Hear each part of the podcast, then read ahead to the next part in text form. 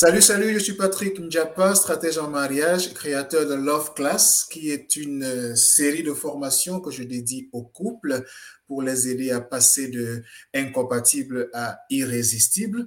Comme d'habitude, je me retrouve aujourd'hui avec Nathalie Fosso, mon amie, ma partenaire, pour discuter d'un thème important et intéressant qui est la, euh, vivre avec sa belle famille. Comment est-ce qu'on peut créer une harmonie avec sa belle famille et s'en sortir.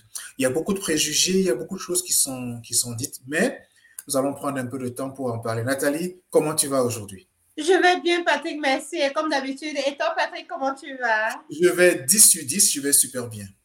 C'est toujours un réel plaisir d'être avec toi. Absolument, absolument. Écoute, nous allons aller euh, droit au but pour aborder la question que nous avons sélectionnée pour aujourd'hui, parce qu'on se rend compte qu'effectivement, quand on se marie, c'est non seulement deux êtres, surtout dans le contexte africain, non seulement deux êtres qui décident de se mettre ensemble, mais aussi ces êtres ont derrière, derrière, derrière eux leur famille. Donc, il y a aussi une relation qu'il faut pouvoir entretenir avec cette belle famille.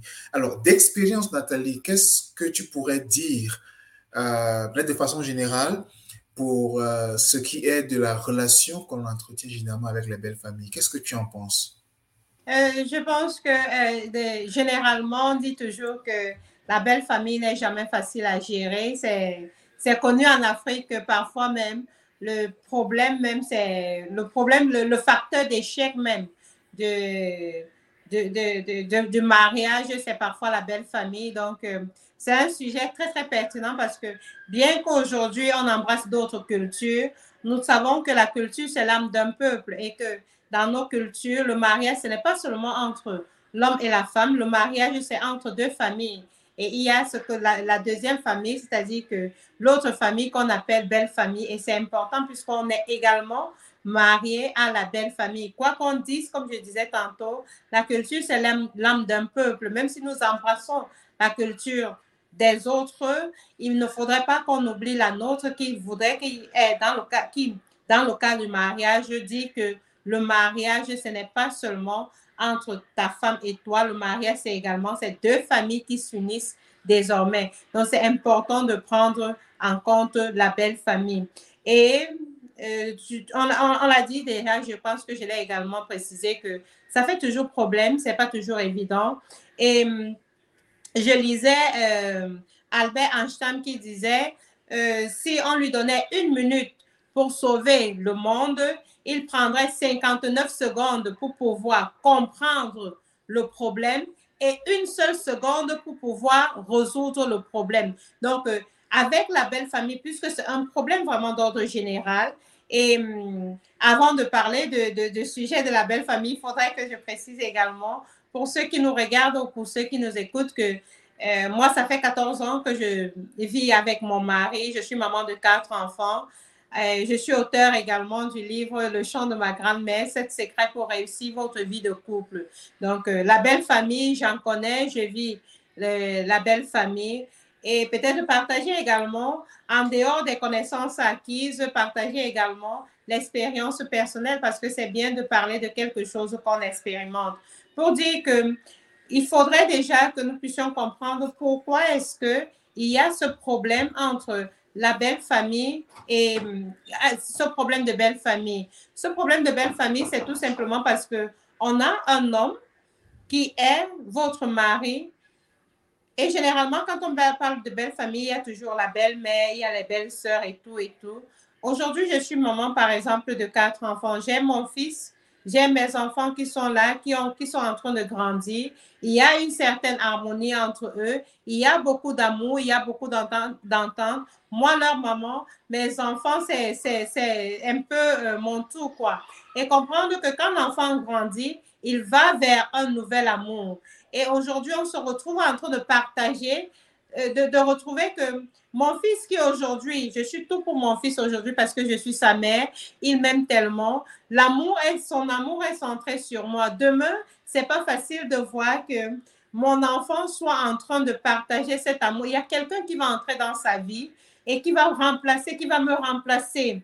Ce n'est pas toujours, bien que on le sait, bien que c'est connu de tous que nos enfants vont grandir, vont partir, ils vont faire leur vie avec quelqu'un d'autre, ce n'est pas toujours facile de dire que euh, mon fils qui était tout, qui était, j'étais vraiment, like, j'étais le centre de son monde, je vais dire ça comme ça, et hum, que quelqu'un d'autre vienne prendre cette place-là.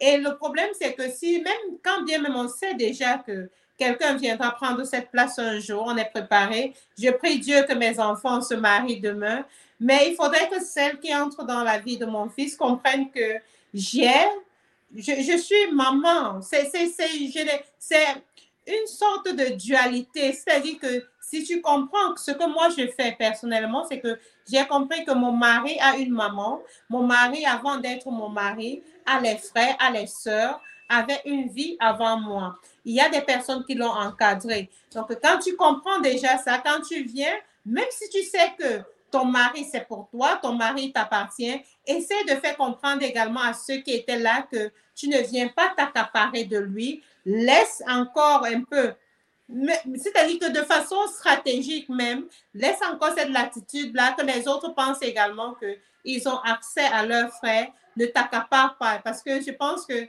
c'est généralement là où il y a le souci, Patrick. Voilà ce que je pourrais dire d'emblée en ce qui concerne euh, la belle famille, de comprendre pourquoi est-ce qu'il y a ce hiatus-là. Oui, Nathalie, je pense que ça résume assez bien la situation. Et en effet, euh, moi, je pense qu'il y a comme une espèce de cordon ombilical invisible qui continue de lier où la mère et son enfant, son fils ou sa fille, ou euh, les frères et les sœurs. Parce que j'ai entretenu cette relation avec ma mère ou avec mon père. C'est bizarre. Hein. C'est généralement avec la mère que ça se complique un peu. Les beaux-pères, ça, peut être peu plus facile, mais tu vois, avec la mère, on a eu cette connexion-là. Et quand cette nouvelle personne entre dans ta vie, on a du mal à lâcher prise, on a du mal à se dire non, désormais ce n'est plus moi euh, qui, qui c'est-à-dire que euh, ce n'est plus moi qui suis son tout, comme tout à l'heure tu as pris l'exemple de ton fils là. Maintenant, il y a quelqu'un d'autre. On a, on, a du mal à faire le transfert pour dire, OK, je me suis occupé de toi hier, aujourd'hui, c'est elle qui s'occupe de toi. Et la situation se complique lorsque le jeune homme ou la jeune fille a réussi. C'est-à-dire que si euh, il est devenu très riche ou bien il est matériellement assis, du coup, on a l'impression que celle-là qui vient, c'est une profiteuse. On a l'impression que celle-là qui vient va, d'une manière ou d'une autre, contribuer à dilapider les, biens de notre fils ou de notre frère. On a l'impression que celle-là même s'il nous dit que c'est elle que j'aime, c'est elle que j'ai choisie, c'est la mère de mes enfants, on a toujours l'impression qu'elle est une menace. OK? Et, et, si d'aventure, euh, ce monsieur venait à quitter ce monde, celle-là devient un problème. Parce qu'on va vouloir tout faire pour l'écarter, même si elle a droit à certaines choses sur le, patrimoine et autres. Donc, tu vois que moi, j'ai l'impression qu'il y a ce cordon invisible-là qu'on ne, ne, ne lâche pas. Et c'est ça qui fait le, le, problème parce que en réalité, pour que ça marche aussi, il faudrait bien comprendre que chacun a sa zone. C'est vrai que les belles mamans sont comme ça. Il y en a qui sont très bonnes, il y en a qui, qui, sont moins bonnes. Mais il y a aussi des belles filles qui, quand elles arrivent, veulent créer le tsunami autour d'elles et comme pour effacer la belle-mère, effacer la belle-famille et s'implanter. Pareil aussi pour les hommes. Je crois que ce sont ces euh, attitudes-là, entre autres, il y en a plein d'autres qu'on peut citer aussi, qui contribuent à, verser de l'huile sur le feu. Ok, j'ai failli déjà entrer dans les solutions, mais euh, bon, peut-être que pour le moment, restons avec le diagnostic, comme tu as très bien pris l'image de, euh, évoquée par Albert Einstein. Donc, regardons un peu justement en termes de problèmes, qu'est-ce qui est souvent à l'origine de ce genre de tension? Donc, voilà les, deux points que je peux, que je peux euh, imaginer. Oh, et un point que je voudrais aussi ajouter, c'est que il y a parfois comme euh, une relation de codépendance entre l'enfant et sa famille. C'est-à-dire, on a l'impression que on est, on est euh, pris entre deux feux il y a le père, il y a, la famille qu'il faut honorer, il y a sa femme aussi qu'il faut intégrer. Et du coup, on ne sait pas très bien à qui, à quel sens se vouer. Euh, on, doit quelque chose à sa mère, volontairement ou non, on doit quelque chose à ses frères et autres, et, ses sœurs, mais en même temps aussi, on veut pouvoir valoriser, mettre en, priorité son épouse. Donc, ça crée ce petit, petite tension-là, et c'est pas toujours facile à vivre, Nathalie. Euh, Patrick, je vais dire, je ne sais pas si tu m'entends, mais euh, je n'arrive pas à t'entendre. Essaye un peu de, mettre ton micro. Je ne sais pas, peut-être euh, j'ai eu un appel et puis voilà. Donc, je, vais tout simplement répondre. Je ne sais pas si euh, c'est la réponse, si c'est exactement la réponse que je vais apporter. Je voudrais tout simplement préciser ici qu'avant que l'appel n'entre, j'écoutais attentivement ce que tu disais. Il faudrait que nous sachions que nous, quand nous arrivons dans la vie de... Parce que le problème, généralement, c'est le côté de la femme qui euh, va à la, vers, vers, son mari. Que nous comprenons que, on, comme je l'ai, je, je, pense que je l'ai souligné déjà, que on va vers quelqu'un qui avait une vie, même si on a connu, parce que personnellement, par exemple, j'ai connu mon mari un peu très tôt, j'avais à peine 14 ans, on a grandi ensemble, on, a tout fait ensemble.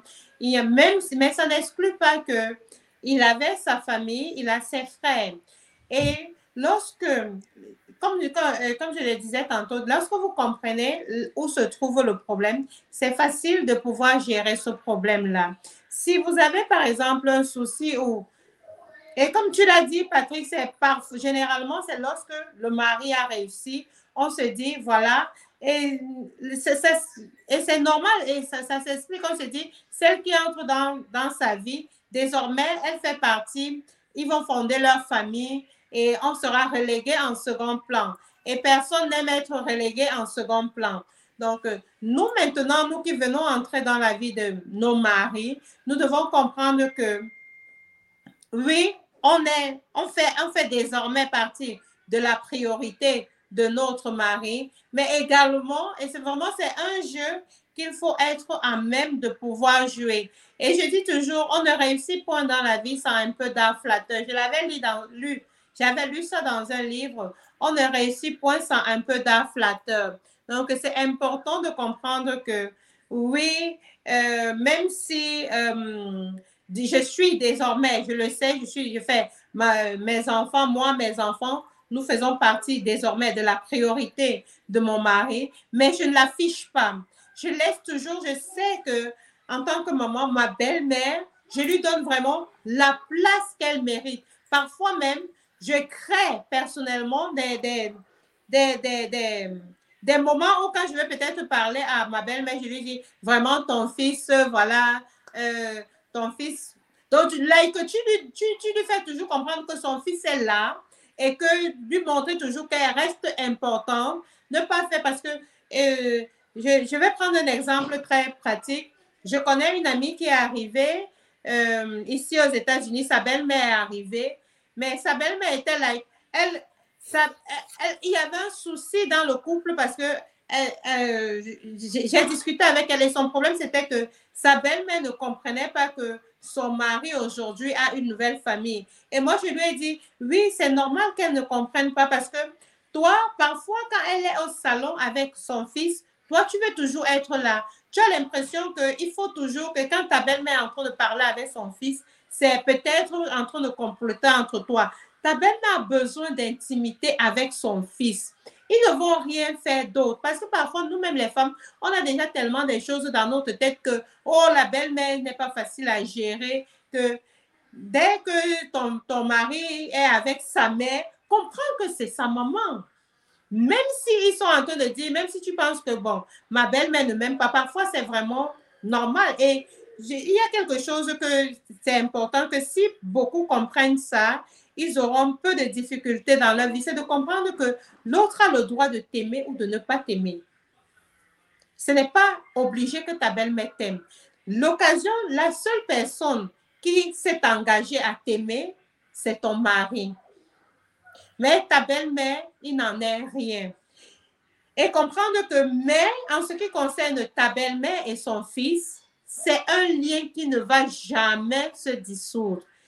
et que toi, tu ne dois pas être là pour rompre, comme tu parlais de, du cordon ombilical, là. C'est à vie. Donc, je, disais, cette amie-là, c'était comme sa belle-mère était là, c'était dès que sa belle-mère même en train de discuter avec son mari, dans sa tête, c'était déjà, et, effectivement, sa belle-mère ne l'aimait pas. Mais elle aussi, en, contrepartie, c'était, OK, comme elle ne m'aime pas là, à tout moment, elle était toujours là, présente.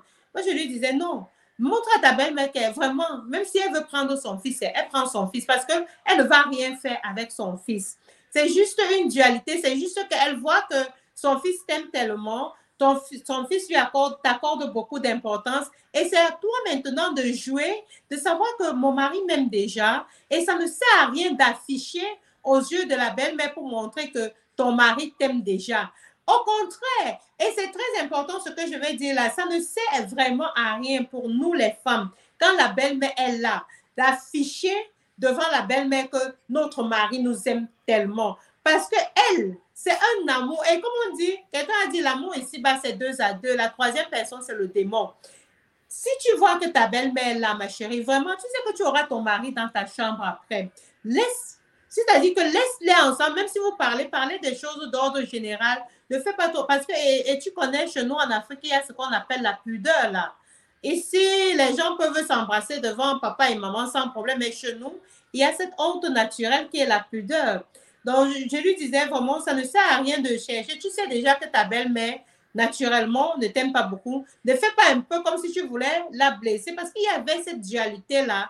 Et du coup, dans le mariage, le mari était un peu, et je disais, pour le bonheur, même pour l'équilibre de ton mari, essaie de, de camoufler, de laisser vraiment, quand, quand la belle-mère là, laisse-la avec son fils. C'est son fils.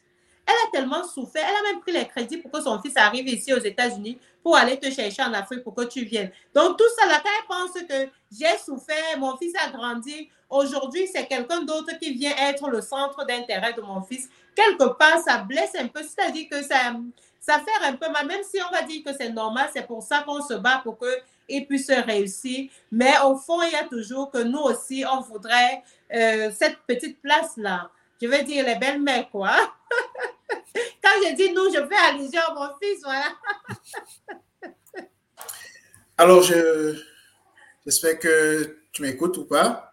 Je sais pas. Mais bon, ce que je veux aussi pouvoir dire ici, c'est qu'il y a euh, un autre élément que je voudrais ajouter. Et, et cet élément, c'est que quand on est en couple, quand on est ensemble, on a nos petits secrets, on a nos petites conversations. Mais très souvent aussi, ces conversations-là, on les partage avec certains membres de notre famille. Et lorsque ces conversations sont partagées avec ces personnes, ça devient difficile parce que on est en train d'exposer l'autre à ce qui devrait rester privé, ce qui devrait rester entre nous. Maintenant que l'autre est exposé, cette personne perd d'un certain respect, une certaine dignité. Donc, je pense qu'une chose à faire aussi et à comprendre, c'est de se dire, ce n'est pas tout qu'on raconte, que ce soit à sa mère ou à ses frères ou à ses sœurs. Il y a des choses qui doivent rester très, très euh, euh, privées et pour vous. Donc, c'est une des, des, suggestions que je voudrais faire ici parce que je trouve que c'est important de pouvoir faire. Et Nathalie, donc, je voudrais te euh, demander pour euh, qu'on puisse terminer cette émission, à ton avis, euh.